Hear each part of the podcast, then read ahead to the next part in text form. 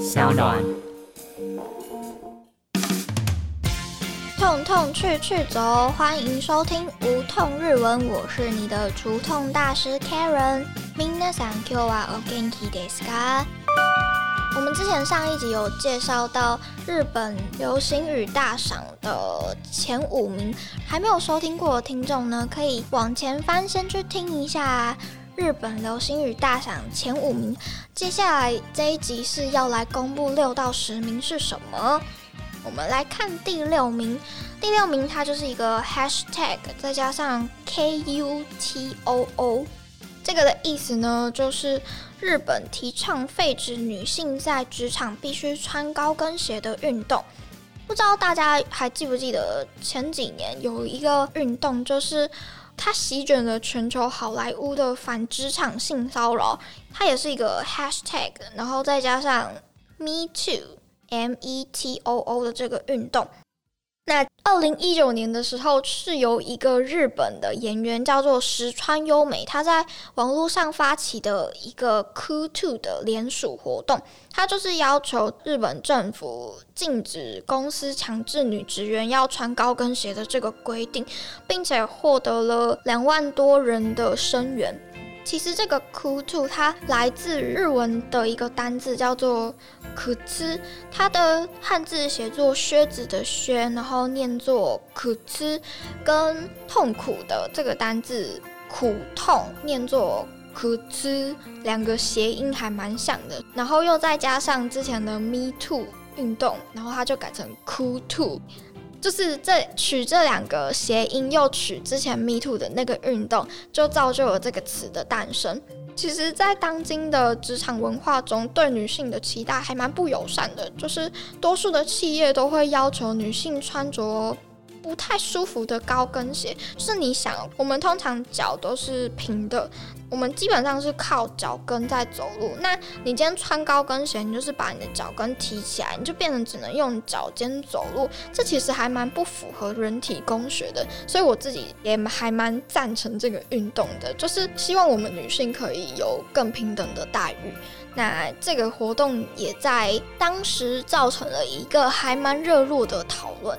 我甚至还把它写成我自己的日文作业，就是我有一堂课叫做日文习作课，然后他老师有一个题目就是要我们写跟性别相关的，我就写了这个运动。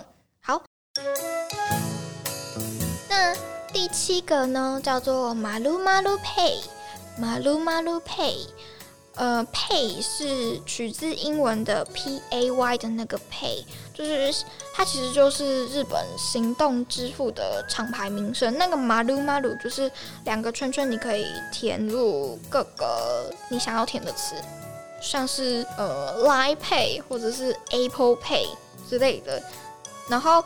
这个其实是因为消费税而爆红的流行语，就是我前一集有提到说，日本推出了一个叫做轻减税率的这个减税制度。那在日本，他们如果使用非现金支付的话，是可以减税的。日本他们非常致力于推广非现金支付。非现金支付呢，其实也就是我们比较熟知的行动支付这个词啦。然后像是他们有出了什么 PayPay、Line Pay、Mer Pay、乐天 Pay、Origami Pay 之类的。然后我说的那个 Maru Maru 其实就是厂牌的名称。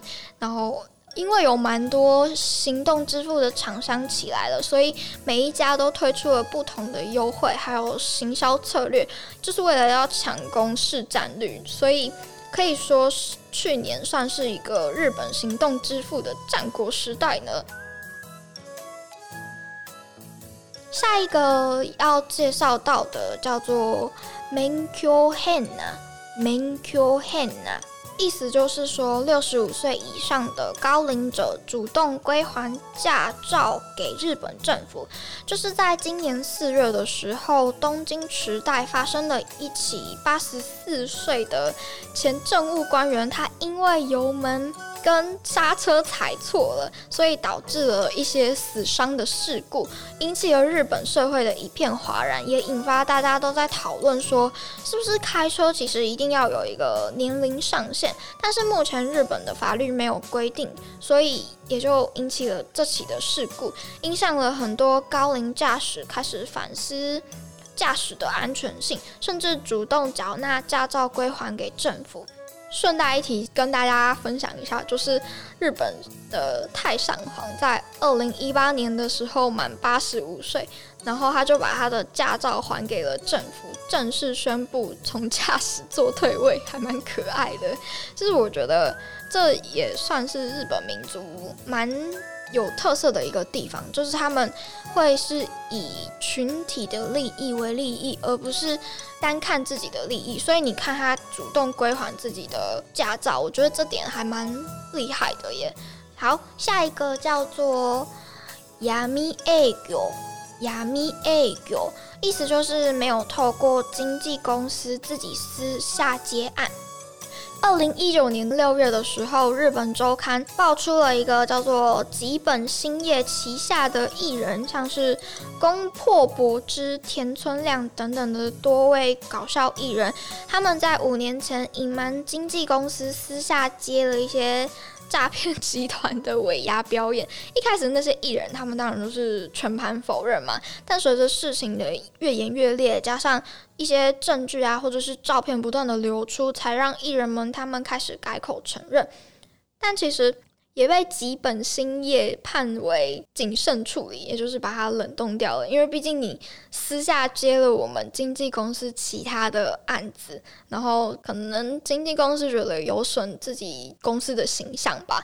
到七月底呢，宫破博之跟田村亮他们就召开记者会，向社会大众道歉，并且更直接指出，因为经纪公司长期的分利比例不平。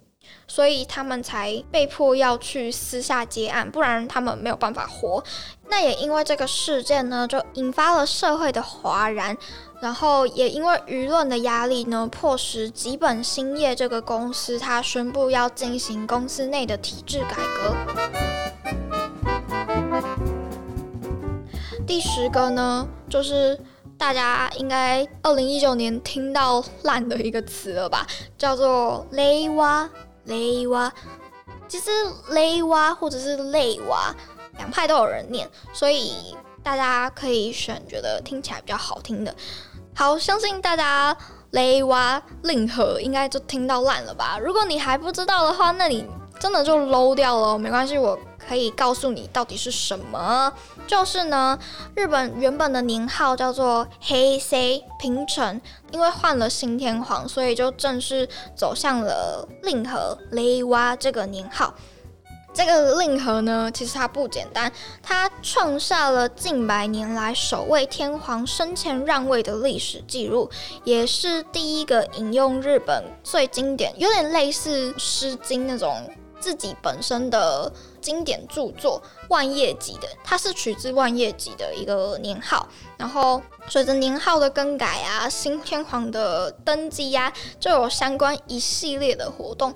就是我系上的老师，他们也都是一直鼓吹我们说，你们知道吗？要看到日本改朝换代是一件非常不容易的事情，因为通常日本天皇要换一个新天皇的话，必须是前面的那个天皇过世了，才会换下一个天皇。但是我们刚刚前面有讲到说，就是二零一八年的时候，那个天皇他八十五岁，把他自己的驾照还给政府，那就可以知道他已经很老了嘛。然后我觉得有时候当天皇的人也是蛮可怜的，我都老了，不能让我安心好好的养老嘛。所以那时候明仁天皇他就提出说，他可不可以让他退位，让给他的儿子来继位。也就是现在的德仁天皇，然后后来，呃，他们的反正就是他们内部就同意了，所以是一个还蛮难看到的一个现象。